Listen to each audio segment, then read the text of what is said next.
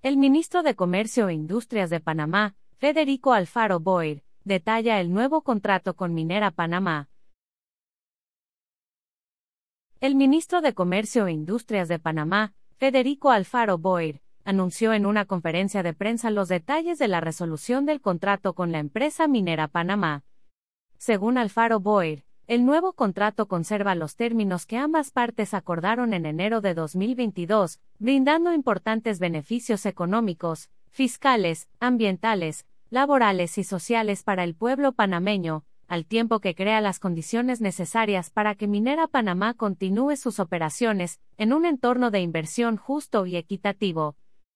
Durante la conferencia, el ministro Alfaro Boyer explicó que el nuevo contrato fue redactado con miras a buscar mayor bienestar social y proteger el interés público.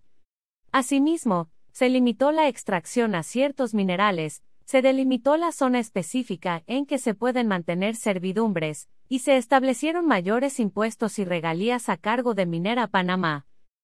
Entre los términos que se destacan en el nuevo contrato, se encuentra la creación del Fideicomiso Conquista del Atlántico, el cual velará por un uso justo y equitativo de las regalías e impuestos que pague Minera Panamá.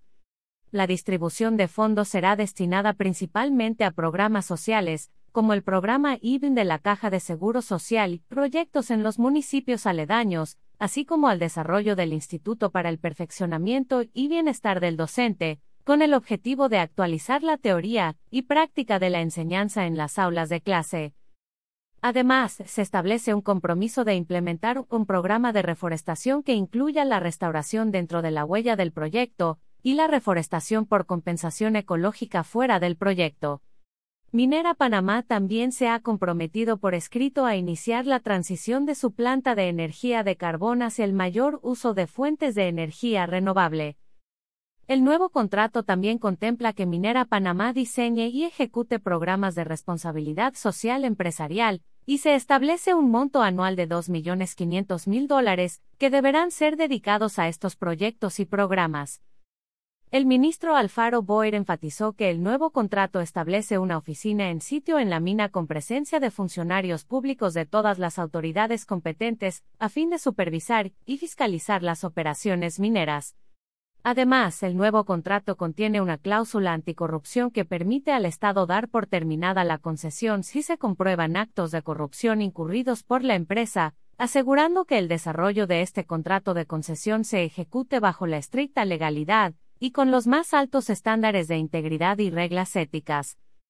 Cabe destacar que este es un contrato por más de 20 años, y que el proceso de redacción representó una de las fases más importantes y delicadas de este proceso. Fue un periodo de trabajo intenso entre ambos equipos, en donde por instrucción del presidente de la República, Laurentino Cortizo, se buscó un acuerdo justo y equitativo para ambas partes, pero siempre con el interés del pueblo panameño como prioridad.